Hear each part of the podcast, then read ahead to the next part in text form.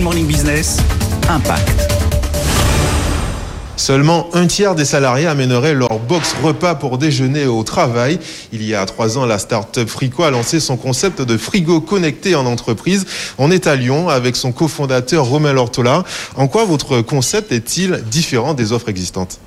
Alors Frico, c'est un frigo en libre service qui est installé directement dans la salle de pause de l'entreprise et dans lequel les salariés peuvent retrouver euh, des produits alimentaires pour leur pause déjeuner ou même pour le goûter. On travaille qu'avec des produits locaux, donc tout à moins de 100 km. Et d'un autre côté, tous les plats sont servis dans des bocaux en verre qu'on récupère euh, à la fin du repas puisque le salarié le redépose dans le meuble à consigne et nous les réutilisons. Ce sont déjà 40 000 euh, barquettes plastiques, sacs plastiques, jeux de couverts euh, qui ont été évités.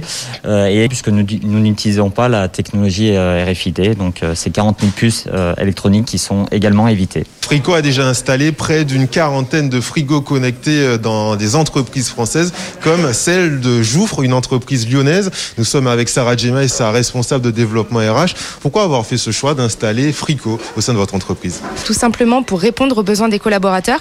Donc nous avons ici une cuisine toute équipée, mais nous n'avions pas donc de restaurant d'entreprise.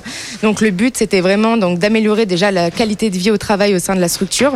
Pour l'entreprise, il faut compter un coût de 299 euros par mois. Par contre, les collaborateurs payent effectivement leur repas euh, en fonction du, du choix qu'ils veulent faire euh, dans la vitrine. Actuellement présent uniquement à Lyon, Frico ambitionne de se développer dans d'autres villes de France d'ici la fin d'année et de multiplier par 5 son chiffre d'affaires et atteindre les 500 000 euros.